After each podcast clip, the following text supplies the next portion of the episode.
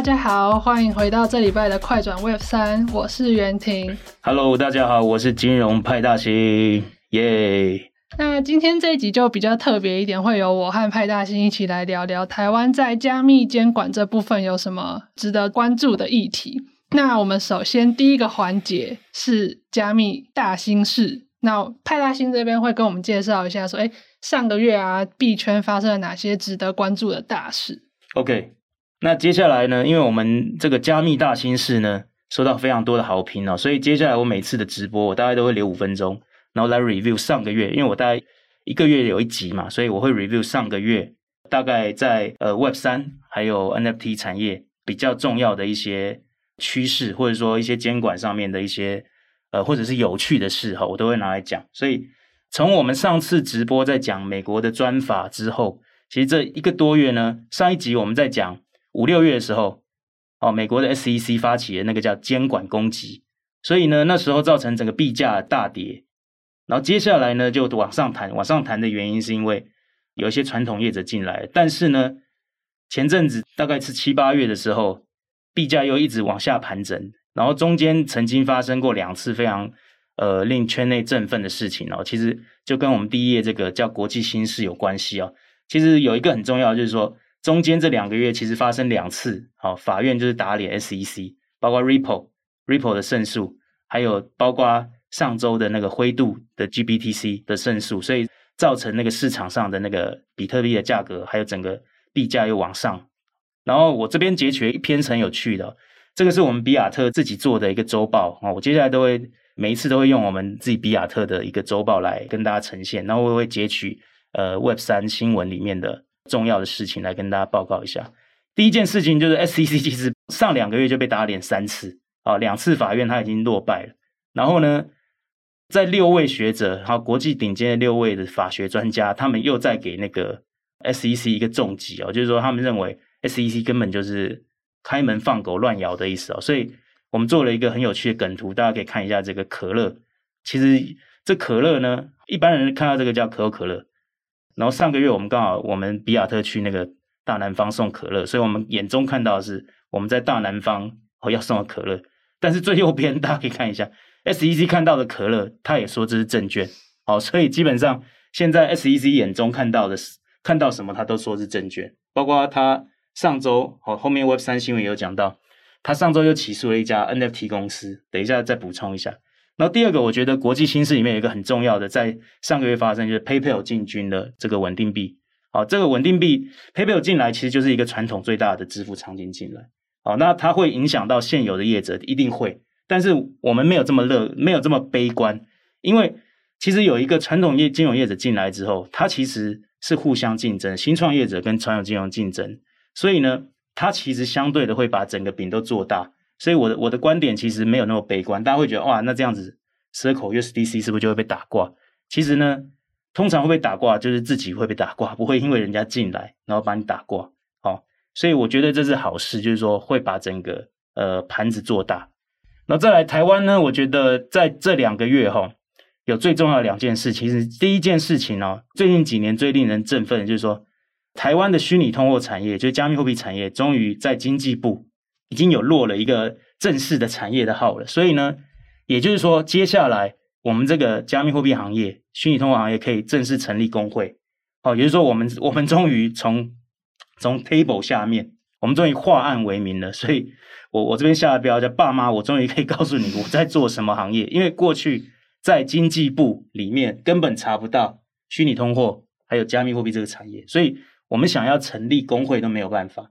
哦，那成立公会，接下来可能跟我们今天的主题有很重要的相关性。再来，其实就是法务部其实已经开始针对加密货币去课税，然后有课遗产税，所以从税捐机关跟经济部的登记，还有工商都已经承认虚拟资产，所以这个是国际趋势。包括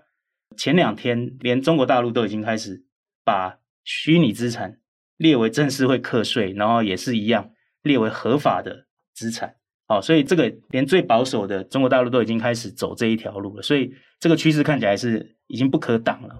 那最后我我又选了三则在我们 Web 三里面的新趋势，我觉得这三则其实也切合刚刚那个很重要。其实刚刚有讲灰度嘛，哈，灰度其实这个是很重要。这个上次有提到，灰度其实是现在最大的比特币的出出，就是说买方，它大概现在有两百多亿美金的市值的 BTC。哦，如果他他一旦胜诉，可以把他的信托基金转成 BTC 现货的期货的话，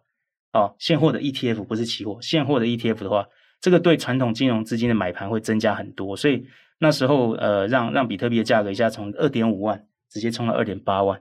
然后第二则就是去刚刚讲到 SEC 直接拿拿 NFT 开刀哦，有一个项目就是说他募了三千万美金，重点是。他有做很多行销的行为，他做很多行销行为，所以他是第一个被告，而不是说你会问你你会想说，哎，比他大的很多啊，有 BAYC 对不对？嗯，有猴子，然后有有有那些蓝筹，为什么还没有被告？其实不是，不是为什么不是 BAYC 被告？不是，只是 BAYC 还没有被告，因为还没轮到。对，因为 CC 看到可乐都说是证券，所以他接下来也会开始，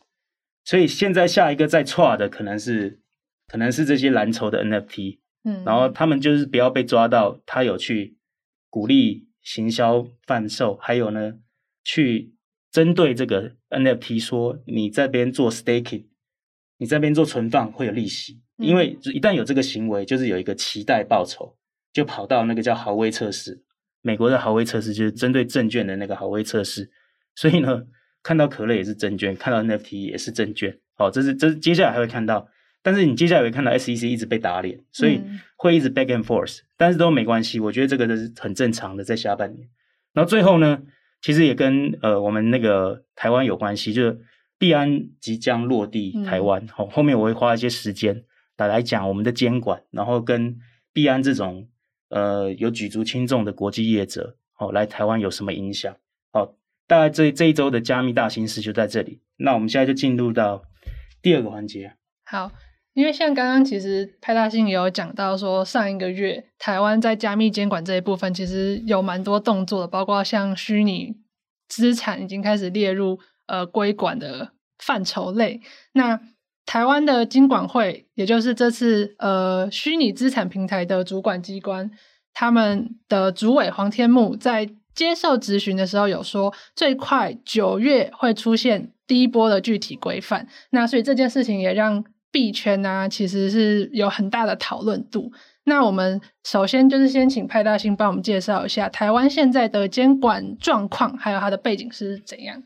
OK，呃，其实我我在这个圈子其实也也蛮久，从二零一八年那时候，其实台湾就已经曾经经过一波这个监管的一个讨论哦。那时候其实有好几个协会，然后那时候有几个立委在主导这件事情，好吧我们好朋友那个徐仁立委，还有。我们 AMA 学姐于婉如学姐，那他们那时候其实就是在这两个呃立法委员里面比较琢磨的。但是那时候我先讲一下那时候背景，那时候刚好也是又提到币安了。那时候二零一八年其实币安就已经第一次曾经来台尝试要落地，但是很可惜那时候台湾什么什么法规都没有，那时候美国也还没有。但是呢，我要讲的就是其实我们呃。我我我讲一下，台湾监管就是从那时候开始在讨论的。那时候我们也是一直在学习美国，但是最后美国有先跑出来一个，就是二零一八年，对，二零一八年，美国就已经比较明确。二零一八年、二零一九年，他们就跑出了一个叫 STO 的法规，所以后来的这 STO 也跑得最快，在美国，所以在美国已经有非常多的这种证券化代币，嗯，然后它，但是呢，证券化代币不是我们这种叫做加密货币的呃运营平台交易所。去拿的牌照，它其实就是 STO 是给美国传统的券商持牌人在拿的，嗯，所以美国是拿另外一种叫 alternative，就是另类的资产证券的交易商，所以你去拿这个牌照，你就可以发行。那台湾基本上，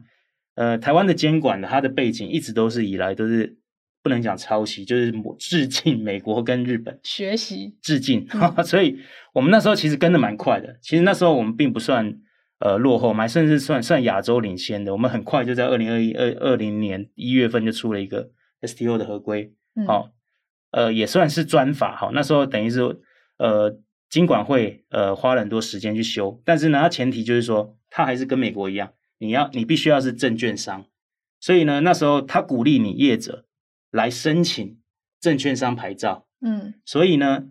他他还弄弄了一个呃。只要你有证券自营商的牌照，它还降低了资格，因为传统的证券自营商的牌照是四亿，台币，它降到一亿，所以让让我们这种比较新创的小型业者可以申请。所以可以申请这个牌照，大概都是哪一些产业或是类型的业者？你讲的很好，没有人申请。对，嗯、对你问的非常好。所以到后来其实都没有人来申请。嗯、然后呢，中间因为我呃一九年、二零年那时候，其实我陪过很多业者，因为我们我们有很多业者想要去找呃资本额已经在四亿，就是现在这些你你想象得到传统金控下面券商，嗯，那时候他们本来也都想要做，但是呢。其实就是因为有一个，我们那个时候法规虽然出了，看起来很先进，但是内容看起来很 sexy，但是内容非常不 sexy。嗯，好，所以限制了整个没有没有半家申请，然后也没有业者想做，传统业者也没有想做。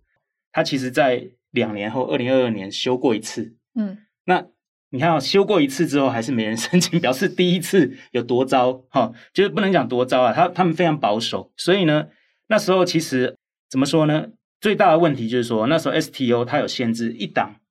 一档发行只能只能募集三千万台币，嗯，然后超过的话就不行了，就要进沙盒了，嗯，然后呢，这不打紧，那你说一档募完，我再赶快发下一档，不行，要一年，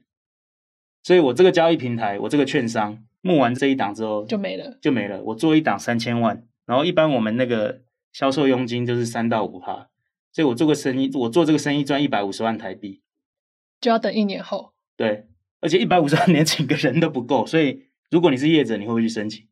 当然不会，对不对？太亏。好，第一件事情你就不会申请了。第二件事情，它有一个最大的问题，一般人不能买，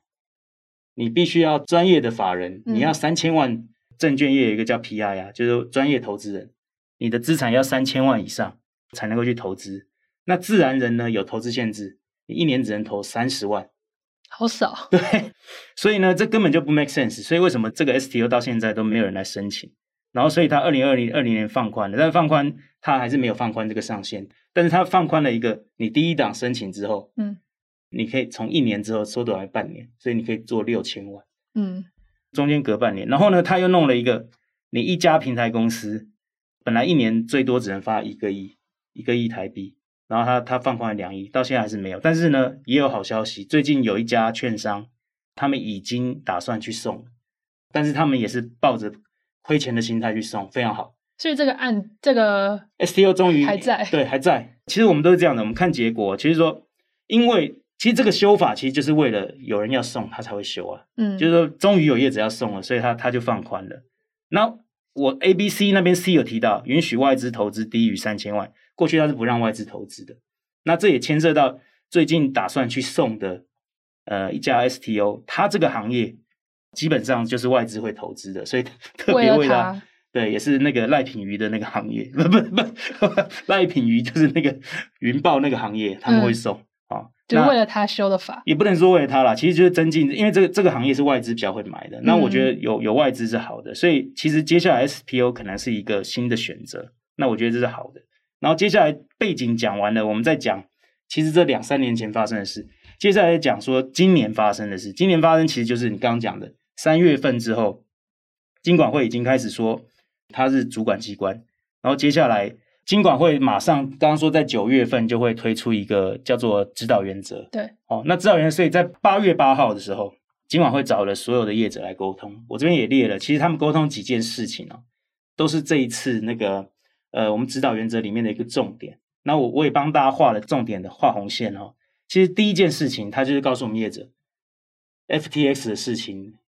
国际皆知，所以呢，你们绝对不能动用客户钱包，不能再重来。对，所以呢，如何管理你的交易平台的钱包，然后呢，用户的钱包跟你自己的钱包如何分离？嗯，分离。哦，这个是首要重中之重，因为这个法的出台原因，其实就是因为。去年这个 FTX 纷乱，还有最近的那个台湾有很多诈骗，都跟那个不管是 IMB 啊，嗯、或者是那种电话诈骗，其实都跟币圈或者币不能讲币圈，都跟加密货币扯上边。嗯，那诈骗其实就是反洗钱一定要做好，这个本来台湾就做的蛮蛮严格，只是说他过去没有规范到一般的币商，然后所以接下来这个指导原则一出来呢，他就会要求所有的币商其实做对，而且其实。你们一般可能没有没有看到那个行文哦，就是因为这个这个指导原则出来之后，所以呢，金管会那时候其实有发文到呃银行工会，然后还有到那个经济部工商登记，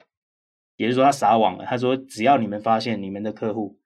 从事加密货币交易行为，他其实是针对币商的，哦，那你就要来跟我通报。嗯，那跟我通报之后，我然后金管会就会发文给他，要他来送这个叫自律合规，就是说现在的那个反洗钱合规至少要先送，因为我们周边的很多币商业者其实都已经收到这个通知了，所以他们现在都在送反洗钱合规。嗯、但是呢，这只是反洗钱哦。现在我们这些反洗钱，我们接下来讲的是这个叫指导原则，这个自律可能就更更更高一个层级了。所以接下来的那个诈骗的这些币商可能就很难活下去啊。这是第一件。然后第二件事情就是我们刚刚讲到的，现在金管会呃需他他说预期需要成立同业公会，其实这个已经在我们呃在我们的那个加密货币圈已经开始酝酿，因为这个大家大家已经期待很久了，嗯，因为有了公会之后，它就会有秩序，哦，讲白了就是有点有点像哎，我们今天我们终于开始上课了，过去我们连学校都不能进去，通常上课第一天要干嘛？就是选班长，对，还有第二个最重要的是什么？选班长是理事长，接下来要选风纪股长，对不对？所以其实工会就是风纪股长。讲白了，老师老师不想骂人的时候，找人来，对，找人来骂。所以呢，工会很重要，工会就是我们行业内的风纪股长。所以这个就是我说的，呃，现在因为没有专法，好，我们这个行业没有专法，所以他会透过工会的角度来做间接监管。好，间接监管就是叫风气股长说，哎，那个不能乱丢垃圾，上课不能趴着睡觉。好，其实这个这个就是很重要的哦。好，所以接下来工会的角色会比专法出来之前，好，这一段期间还没有专法的时候，然后来约束业者，然后来保护消费者，工会会站在一个非常重要的角色。所以这件事情对行业来讲是非常重要的。然后接下来其实就是他用工会来说，哦，你们这些业者全部都要进工会，嗯，然后全部都要走反洗钱。讲白了就是说，哎，老师有点懒得改作业啊。你们自己对，不是风纪股长管秩序，那里面是不是有学艺股长？嗯，帮我改作业，然后帮我整理好之后，我再打勾就好了。就是让你们自己先运作，对对对对对对对。讲白了，这个就是一个很很传统的做法。嗯，好，所以其实我都帮你们解读，就是说，其实成立工会的目的就是，公会里面有有班长，有风纪股长，然后有学艺股长，那这样子今晚会是不是就比较轻松了？好，那他就可以后面他就可以第三点，他就可以好好的演你那个专法的出现，就跟老师一样啊，这样我才有好好教学，安心的去去规划课程内容，不用一直改、嗯、改作业这些。好，其实这整个八月八号的沟通的目的其实就是这样子。好，第四点其实跟一般人比较不重要，这个是政府其实怕你自己庄家兼裁判，就很像 FTX 的嗯一样。好，所以他多了一条，就是说你们这些做交易平台的人。哦，不能自己进来造势，要独立造势商，有点像是哦，我又要再用班级的 举例子，所以要选一个财务股长，对，第三方的财务股长，或者说财务股长要有人，你你收了班费之后，嗯、要有人监督，不能说不，不能说班长，哦，我是平台业者，班长收了钱自己管账，那是不是会挪用？对，乱花钱的人对，然后看看到这个东西，本来买买一个买一个橡皮擦。五块钱有十块钱，他一定是报账报十块，然后去买五块的。嗯，这种就是叫自己做造势，他会有价差套利。哦，所以其实整个就是我我来这样解释。第五个就是 travel rule，travel rule 其实不太重要，对一般人来讲，它其实就是交易商的业者之间，其实这个是反洗钱啊。我今天要转账给你的时候，我要告诉你谁转的，他实际的名字是谁，这个是国际惯例。哦，大概其实八月八号那时候发生的事情是这样子。嗯。哦，所以这个是我们现在大概整个在做台湾的这些台湾的监管的目前过去的历史，还有现在的最新的一个状况。嗯，对。那因为像刚刚在八月八号的那个指导原则的讨论会上面，其实也有提到说有海外交易所要落地台湾。那目前看起来应该就是币安要落地台湾了。对对对对。那对于海外交易所落地台湾，对用户来说可能会有哪一些的差异或影响？然后另外就是因为现在很多交易所在海外没有落地，没有受到台湾的监管嘛，是那又会有哪些影响？呃，这件事常常都都有人问我哦，或者说常常有人业界也在问我说那个影响差哪里？嗯，但是我还是要告诉大家，其实这个影响对用户其实感觉没有这么大，但是对业者来讲，其实是差距很大的。为什么呢？因为接下来必安落地台湾，所以什么叫落地？就是你要跟我们本地业者一样，就像我的我自己比亚特，我我要去申请反洗钱合规，哦，这个声明。然后呢，未来专法出来之后，我也可能要去拿牌照。但是呢，必安进来呢，我觉得非常好，或者说其他业者，我觉得进来都非常好。那进来之后，他们其实就跟我们一样了，就很像我们在同一个学校。嗯，你你过去英文很好没有用，但是因为我们进来都是读读果文，然后要波泼嘛，所以呢，他要跟我们一起，你不能一进来就开始唠英文，然后跟老师讲英文，这是不行的。嗯，好，也就是说，利安过去有十八般武艺，你进他的平台对不对？他有什么 CFI、DFI、高级质押什么各种那种，还有期货选择权，但是这些目前台湾金管会都不让做，所以呢，你一旦落地的意思表示什么？你的英文讲很好，抱歉，不给用。哎，没法没法讲，还是先从波波们跟我们一起学，嗯，好，所以基本上对现在用户啊，呃，我觉得未来的影响会是比较大。现在如果你是币安的用户，你可能我已经在日本跟美国都已经看到了，币安其实在美国跟日本基本上美国是直接屏蔽的，非美国人是不能用，一定要用币安 US。所以接下来台湾币安的用户一旦，我觉得这个对币安台湾现在。台湾人在碧安有账户，或台湾人在别家的有账户的人，一旦你你使用的那一家平台进来台湾申请合规拿牌照之后，也就表示他的起跑点都只能是 purple 吗？就会跟台湾本土交易所一样，所以你不能跟他讲英文的哦。也就是说，你买不到期货选择权，嗯，你也没有合约商品，合约商品完完全没有。那有的话就被屏蔽，嗯。所以呢，那你说，哎，未来我的那个我的旧账户可不可以在海外继续用？呃，我不知道，因为呢，理论上呢，在美国的经验跟日本经验，他们都会把它屏蔽掉，因为呢，如果你不屏蔽掉。那我们这些同学们 就不公平，会去打小报告，这是很合理的，嗯，对，所以你也不要怪同学们，对，因为大家都要站在同一个起跑点上，所以这就是你选择要进来的一个一个一个痛，一个一个痛点，一个取舍，一个取舍。嗯，那你想进，他们会进来，我觉得他们一定都考虑过。那表示他想要从 BPM 开始，因为不从 BPM 开始的话，台湾的这些的钱会进不来，可能就会被本土业者给分食掉。所以他觉得他还是会进来，而且必安其实也不是在台湾落地啊，他全球都一样，不止学 BPM 啊，他也去别的地方学拼音啊，啊，都是一样的。所以这是未来趋势。哦，大概我觉得，但是你说对产业有什么影响的话，我觉得对产业是非常好的，哦，就很像当初那个三十年前花旗进来台湾市场，然后造成台湾有所谓的小花帮、花旗帮。嗯、然后，所以台湾整个产业的那个，尤其是信用卡、销金，还有风控，哦，整个产业的都提升了。所以呢，我觉得币安或者别家业者，其实我觉得不止币安，我我希望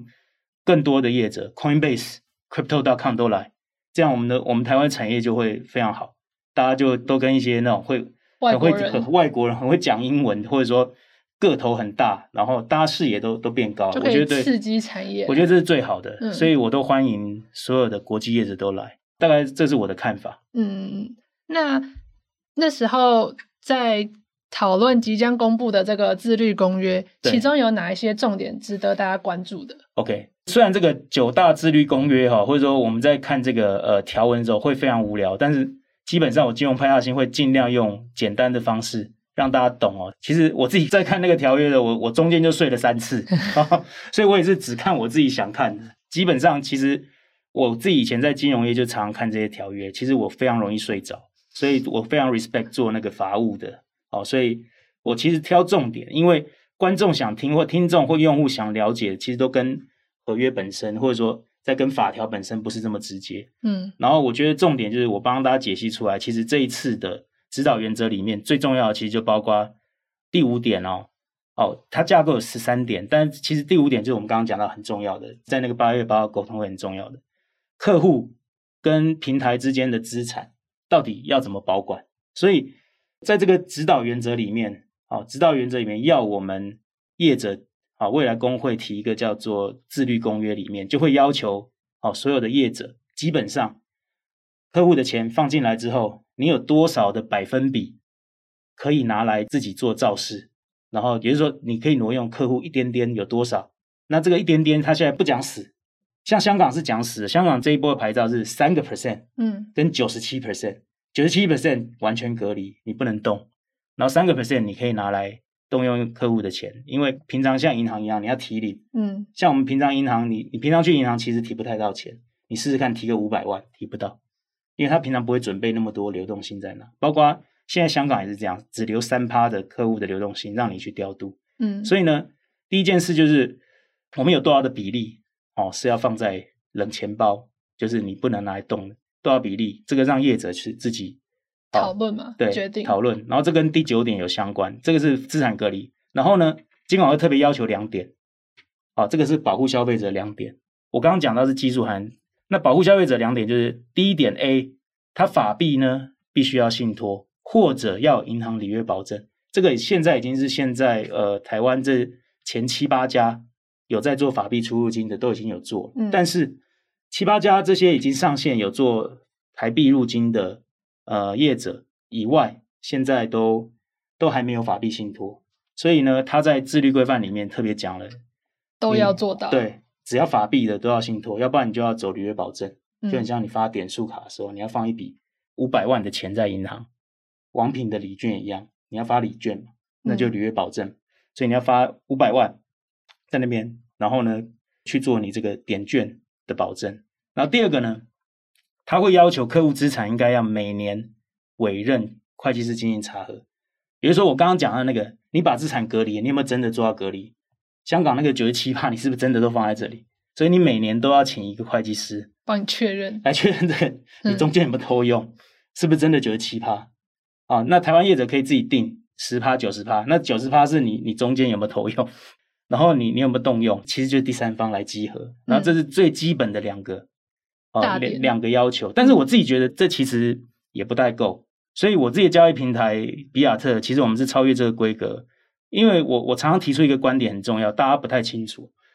呃，其实你把你的法币进到交易所之后，然后透过信托保证，其实真的也没有保证到什么，因为一般人把台币入金之后，基本上五分钟之内。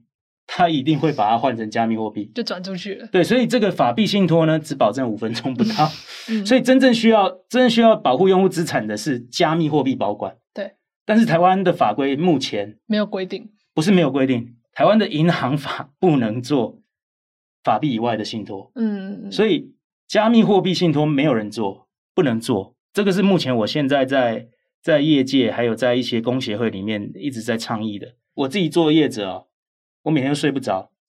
我是业者的话，因为我在保护用户的加密货币，全世界骇客都在盯着我。我相信币安他绝对不会告诉你，我直接讲，币安绝对不会告诉你他被骇客偷走多少钱，他被偷过一百次，他也不能告诉你，因为你会信心危机。嗯，对，然后你就会吓到把币安钱全部全部提走，对不对？我不是刻意指哪一家哦，我只在讲我自己的心境。我今天如果跟币安一样大的话，我一定睡不着。钱太多，所有骇客都来，全北韩的都来了，开玩笑。嗯，然后被偷了，你敢跟客户讲说：“哎、欸，我被偷，不好意思啊。”那是币价大暴跌。对，所以我自己睡不着，所以我基本上我可能会是全台湾第一个做加密货币全信托的。也就是说，你跟买基金一样，买股票，把股票放在集保中心，买基金，基金也不是基金公司的，嗯，是你，它是信托在信托银行，所以基本上我觉得加密币的信托才是真的保障。好，法币信托其实我觉得今晚会在这一方面可能还没有，呃，可能是分步骤吧。如果你真的想保障用户，不是保障五分钟那个法币一下就换掉了，哎，所以根本没有保障到。真正是买了加密币信托之后，我们这些啊运营的平台业者怎么去帮你的用户保障他不会被偷？嗯，哦，那这就是传统金融，其实没有什么了不起的。那当然现在也有大家都都会用那个呃 Fireblocks 或 Cybervault 的服务，但是呢。他们背后没有保险，那有些是有保险的，但是保险的的范围其实，呃，它是在操作环节或技术环节，不在于你的资产的保障，这是最大的差别。这边就是对于资产，我觉得这个其实才是整个的呃指导原则，这个是重中之重。除了这一条以外，其实其他都，其实我们所有的金管会出台的那个指导原则，都是为了要保护保护用户，所以这个才是最重要。接下来其实就是提到很多像什么交易公平啊、透明啊，哦，第六点嘛，哈，然后资讯揭露公开，第十点，嗯、其实那个都是技术环节，那个在我们传统的那个方式都有都有可以可以可以遵循的，就是说，呃，交易所、台湾交易所、证交所，它有一个公开资讯观测站，所以金管会也可以责成我们这些业者，他只要帮我们在公开资讯观测站建一个板，就是叫做虚拟通货板就好了，让业者所有去公、嗯、去登录。其实那个都是传统金融的模式，模式就把它套过来。对，就是保护消费者权益，保护用户权益。哦，他会把你上把你当做是公开发行公司，嗯，或者是上市公司在做规管，就是要定你有什么东西都要都要都要资讯透明，你要上币也要上去。好、哦，其实这个这个我都觉得对对消费者保护都是很照照表操课。那第九点就是我刚刚讲到的营运的资安呐、啊，跟那个冷钱冷热钱包的管理。这个就是技术环节，就是说，基本上未来的业者呢，呃，在自律里面，他会要求我们这个外来业者基本上都要取得 ISO 二七零一啊，就是说，在做资料资资安，那不算资安，那叫资料处理。嗯，因为我们这边都叫资料处理，还称不上安全保护，因为其实一般的业者没有安全保护能力，所以理论上营运的资安是是是叫资料安全，但是呢，用户的安全可能你还要再找别的别的。就是一般我们在做电商或什么运营平台，都会什么渗透测试啊，这些都我们、嗯、我们在送金管会的反洗钱合规都有要求的，所以基本上基本的治安都有。那剩下就是人为的治安，人为治安就是冷热钱包管理，这跟内机内控十一点有关，所以它其实都一一环扣一环。冷热钱包管理就是你自己内部啊，就是说我今天呃，我我我要怎么去去做这个放行，然后我冷热，我刚刚讲那个冷热钱包。怎么去做比例的分配？嗯，然后中间谁要挪动的时候，要要要要有过谁过谁签合，对，多签签名这些东西。其实这些市场上像 Cyberver 都有都有做这些机制，像大部分的业者也都有用这个这个服务。但是我我还是讲的，我还是回到你再多的这些限制呢，其实都是人都是内控内机内控人的问题。所以呢，其实 FTX 事件它其实也是人的问题。嗯，它其实就是没有内机嘛，然后没有内机内控，所以我还是在倡议，就是说你想要杜绝人的问题的时候，就是交付第三方保管，就可以解决很大一部分的。百分之九十九，对，人模不张，所以就是交给外部外部稽核或外部保管。嗯，好，这个是我个人的观点。当然有有些人会觉得我我们就是 quality 好，我就是有办法做到，但是那个就是看你的用户相信哪一个，相信人为还是相信制度。这大家自己选择。嗯、他说：“我人为人为，我可以做很好的控管。那我我还是相信制度哦。所以这个其实就是让业者自己去选择。那第十二点我觉得很重要啊，我还把它特别特别列出来，就是禁止事项。就是我刚刚讲到，外国业者进来，其实金管会已经很明确告诉你，目前不能做衍生性商品。再来呢，STO 未经许可，就是你没有拿牌照，不能经营。但是还有一个小小的没有写在里面的，就是。”还有口头或者是在自律里面有针对业者说，目前台湾不准发行这个稳定币，嗯，这个是我觉得很可惜的。这个也是未来我可能在接下来几个月的节目会跟大家提到，呃，稳定币到底有多重要？那他们不准发行稳定币的担忧是什么？诶，其实稳定币其实跟美国还有跟那个现在有几个对稳定币比较反感的政府机关，重点大家会误解，稳定币会侵蚀到你的铸币权，就是央行的印钞能力。嗯但其实不是的，稳定币是你基本上你要先买一块钱的台币或一块钱的美元，你才能够发一个币。嗯，所以你没有多印钞票，就是央行发的钞票，它只是拿来发这个币。对对对，你要有一个准备，所以你并没有那个铸币权。嗯，但是呢，CBDC 哦，央行数位货币就是有铸币权的。嗯，所以上一集我在跟肖律师在讨论的时候，其实这是分开的。所以我们的结论，那那时候的结论就是说，稳定币一定会先行。所以。今天比较没有时间讲稳定币，但是你会看到今年只要是先进国家，他们一定都要通过稳定币法案。就台湾这个比较可惜，嗯，台湾没有针对稳定币去透过专法，这个可能会对我们的金融产业、加密金融产业的发展会落后很多。这个也是我接下来会花很多时间去呼吁主管机关，这个稳定币专法一定要出来，不然我们的业界不会长大。好，第三点其实就是刚刚讲到同业自己有这个自律公约嘛，所以我刚刚讲到就是工会。第十三点就是工会组成之后，就用自律公约，就用风纪股长 那一套去管你们。所以我大概就针对这一次整个那个指导原则里面的重点，然后去做过一次梳理。大家只要听到我刚刚这些划重点的部分，其实大家就涵盖，其他都是技术层面，大家不需要了解太细。这大概就是我针对近期的那个九大点，然后要注意的地方。那对于这次的指导原则，它可能对譬如说整个产业发展，或是市场，或是投资人有什么影响吗？呃，我觉得投资人的影响或者产业发展影响，我觉得还是正面的。嗯，好，但是呢，我们现在看到指导原则里面，我说了，第一个不能做那个衍生性嘛。哦，我不是说衍生性，就是我自己很想做衍生性，但是呢，大部分的规管跟这个 infrastructure，这个叫监管的 infrastructure 都还没有 ready。嗯，还有包括不允许，包括用户的教育也没有 ready。嗯嗯，好，所以你会看在做那个叫做保证金交易。就是外汇保证金到到现在台湾都没有开放，因为它就是一个一百倍、一千倍杠杆的东西哦，所以这个监管会一直不会开放。那衍生性商品不是坏处，其实它是可以拿来避险，但是它前提就是说你的现货必须要有一定的呃足够的交易量，或者是法人进来他需要找避险，嗯、那时候我再开放让你去做，那那才是真的避险，不是为了要做一百倍杠杆、一千倍杠杆去赌博，嗯。哎，所以我相信大部分的主管机关都是这个考量，他不希望开放一个一百倍、一千倍的让你去赌博。其实现在大部分的那个，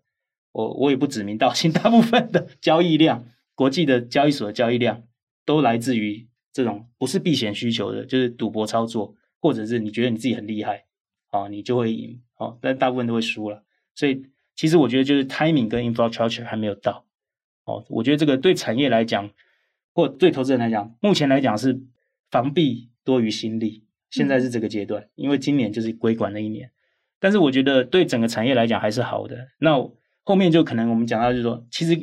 如果要对整个产业或投资人来讲要更好的话，就是专法要赶快，好，赶快要让它出来。嗯，赶快对对对对。那目前海外的监管大部分是怎么做？台湾跟他们比起来有落后吗？OK。我这边其实也把上次那个前两个月在讲的这些海外监管，我又再做了一次更新，因为这两个月其实有比较多的更新呢、哦。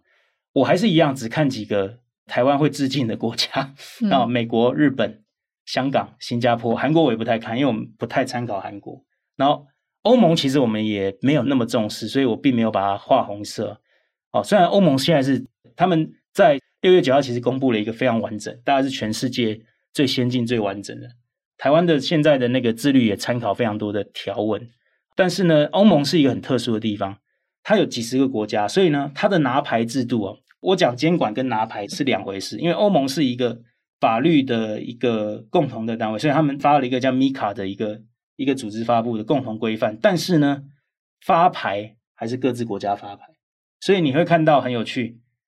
币安有办法在法国拿到牌照。但是他被比利时赶出来，嗯，那大家都有这个米卡的，就是一个大规范的，对对对。但是合不合准？发牌是各发不发牌，就是你各国政府对于这个业者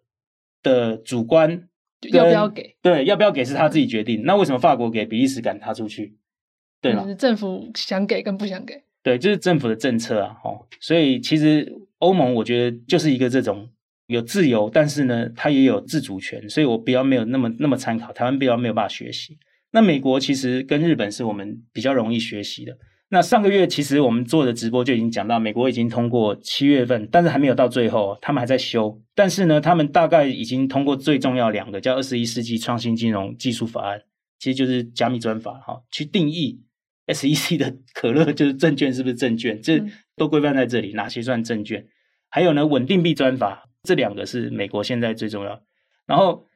全球趋势现在看起来，我最后其实都有一个 comment，就是说这些国家除了有没有专法以外，第二个我看的指标就是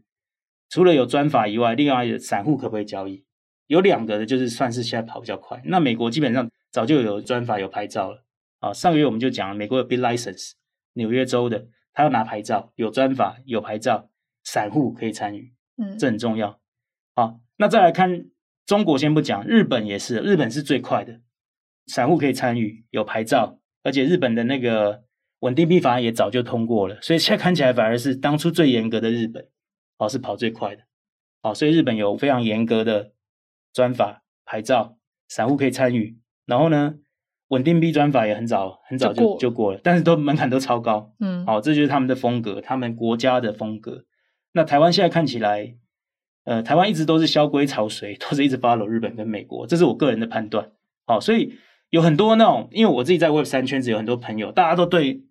对台湾的政府的期待。可是因为我自己是传统金融出身的，所以我非常清楚台湾的那个金管会的风格。好，我我我可能还是觉得比较偏向走美国跟日本这种，就是跟着走，强规管，嗯，哎，然后把门槛都拉很高，所以这个在上个月的直播就说会比较不利新创，所以。在台湾的业者，大家爱注意，就是你必须要有这种做准金融业的心态去投入这个行业，不然你慢慢的都会被我们的这个接下来的法规被放到旁边。哦，这也是我当初为什么想要成立新公司，因为我大概知道接下来会长什么样子，然后会到什么要求，我心里都有准备。但是新的业者可能他们觉得啊，国外都有很多这种以小博大的机会，但是其实那都。不太可能，你看现在 Coinbase 博不动了，然后币安币安也博不动了，嗯，币安现在都乖乖的在全世界拿牌，哦，所以其实这也不是坏事，这象征我们这个产业已经从地下 翻到台面，上，对，就是说这些政府大人已经会开始注意你，注意你的穿着，嗯，对，不能再像过去那样，不能烫头发，哎，制服不能用水洗丝，在我们那个年代，哦，所以这个大家大家应该听得懂。但是呢，也不要灰心，因为建中里面也有很多叛逆留长发的那些人，以后都很有成就，哦，所以永远都有 outlier，所以是没有关系。那最后其实香港是一个很特别，香港的速度是飞快，啊、哦，从上次来一个多月了，六月之后已经发了三张了，而且马上就八月底已经 HK 第一家 HK 已经开放它的散户可以买比特币跟以太，然后他们也是很小心，我觉得香港是非常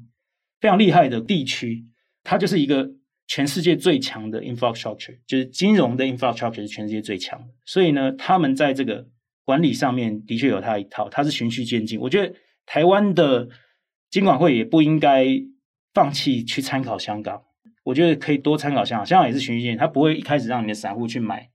波动很大的，他就只让你买 BTC ETH。那香港的监管和日本比起来，算比较强监管吗？还是其实算蛮开放的？呃，相对开放，因为香港就是走法治国家，所以我说香港最强的其实是它的金融的 infrastructure 跟法治，这就是它的国家竞争力，嗯、哦，或者是区域竞争力。那日本就是一个很强监管、很高规格，哦，这是它的风格，哦，这个大概就是我针对现在全世界的一个合规的一个状况，嗯，好、哦，那台湾有没有落后？其实以台湾的角度，我觉得目前来讲哦，算是落后。没有像我们当初在那个 STO 的时候，二零一八年的时候，对对对，因为我们现在光推那个反洗钱合规才刚出来，我们算很快就有反洗钱合规，但是专法上面我们全落后，对，所以这就是为什么现在那个呃有很多人呼吁，就是说除了现在的自律以外，就是间接监管，叫工会间接监管以外，你的专法必须要赶快出来，然后我相信接下来已经有很多业者或者说民意机关。或者是民意代表，他们已经在准备这件事情了。这件事情其实会影响到我们的整个产业了。那说到加密专法，就是台湾可能什么时候，或是有可能出现这个东西吗？呃，刚刚八月八号金管会那边讲说，可能在年底会商议啊。其实上周其实我们就有业者跟协会去跟立法员沟通，其实有几个立法员已经开始在提了。那我这边也呼吁，不管是蓝绿白，啊，现在要选总统，嗯、蓝绿白。赶快，好、哦、拿出你们对我们这个产业的一个政见，这边全部都是年轻选票。那赶快去支持这个专法的推进啊！我觉得一定要有专法。那我觉得，